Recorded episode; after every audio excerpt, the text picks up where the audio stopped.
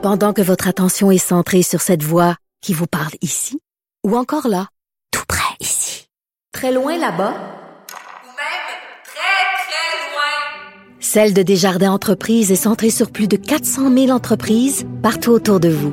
Depuis plus de 120 ans, nos équipes dédiées accompagnent les entrepreneurs d'ici à chaque étape pour qu'ils puissent rester centrés sur ce qui compte, la croissance de leur entreprise.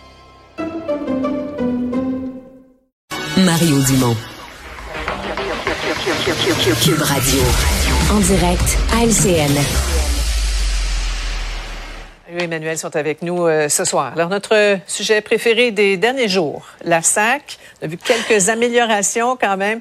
Euh, Emmanuel, on, comprend la, nécessité euh, politique au niveau de l'image et tout. Est-ce que le retour de Geneviève Guilbeault va changer quoi que ce soit? Ça dépend de ce qu'elle annonce demain. Moi, je suis, je comprends l'idée. Elle est une ministre qui aime ça être sur le terrain, donner l'impression qu'elle est aux commandes. Elle est très soucieuse de voir des situations déraper, de se faire manger par ce déra par ce, ce bordel euh, à la SAQ. Mais la réalité, c'est que la SAQ, c'est une société d'État, là. Donc, s'il y avait un problème au gouvernement où on a les moyens politiques de dire, écoutez, ils sont indépendants. C'est à eux de le régler. C'est celui-là. Mais le problème, c'est qu'à partir du moment où, dès les premiers jours, le gouvernement s'est mis le doigt dans l'engrenage d'être la source de la solution de ce qui se passait à la SAQ, euh, elle est coincée.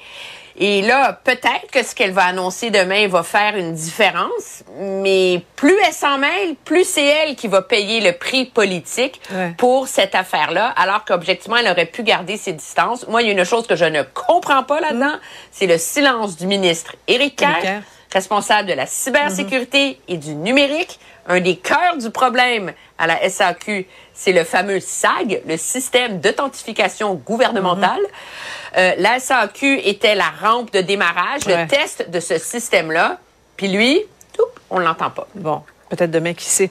Cela dit, euh, Mario, la, ministre coupe court à sa mission en, Europe, mais on apprend que Béatrice Farran, la directrice générale des communications et des relations publiques, elle, vous allez voir euh, l'image euh, tirée de son, compte, elle, continue de chiller, comme elle l'écrit sur une plage de Punta Cana.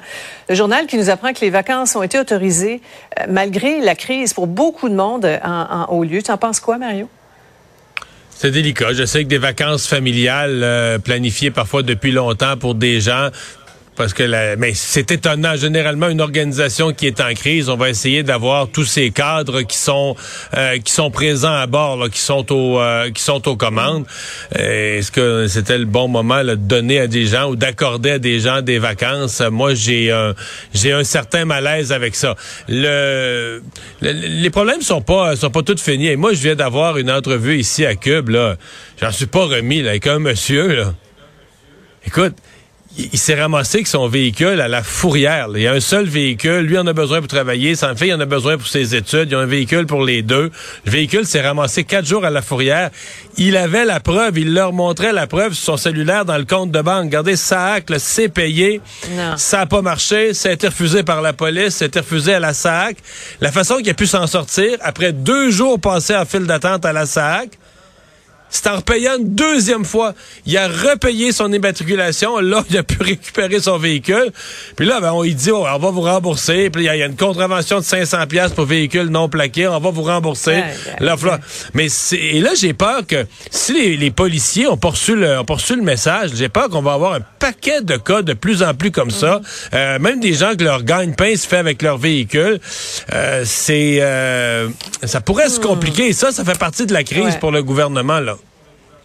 Oui, et, et ce sera à voir si vraiment quelqu'un d'imputable en, en bout de ligne au, Ah, bout de, au bout de cette crise-là. ça. Hier soir, euh, Monsieur, Dame, presque à la même heure, euh, Justin Trudeau nous présentait son trio de, de mesures pour tenter d'apaiser la crise de l'ingérence chinoise. On va écouter euh, un extrait d'un point de presse du chef conservateur.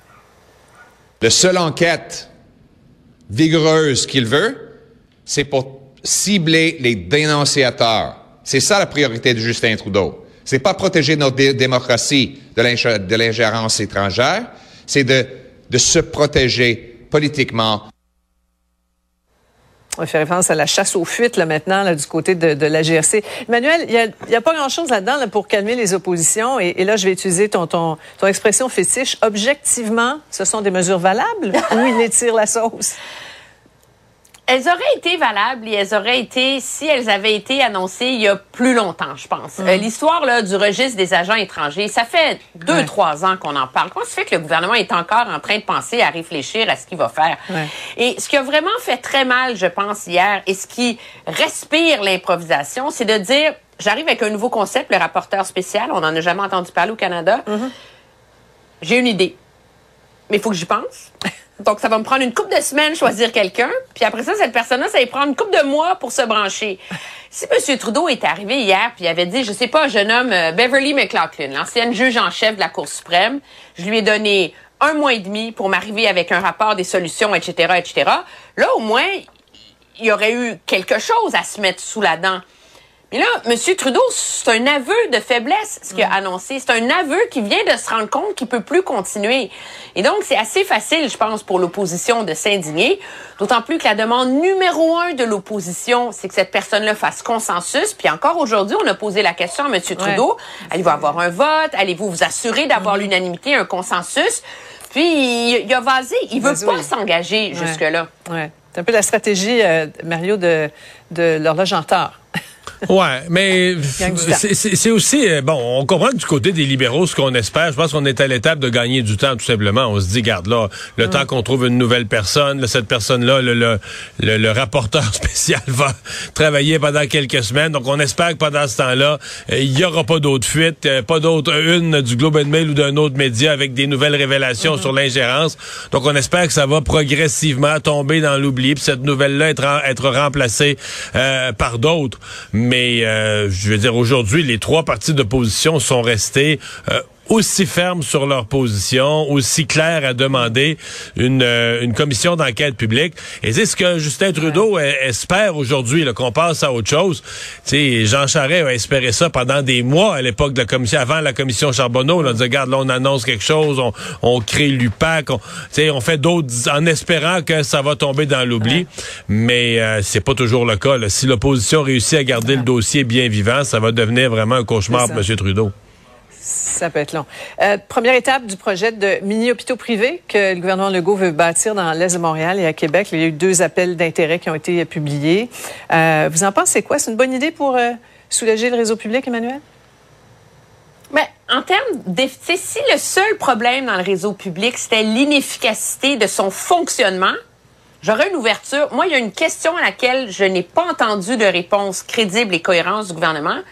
S'il y a un manque, il y a une pénurie de main-d'œuvre dans les hôpitaux.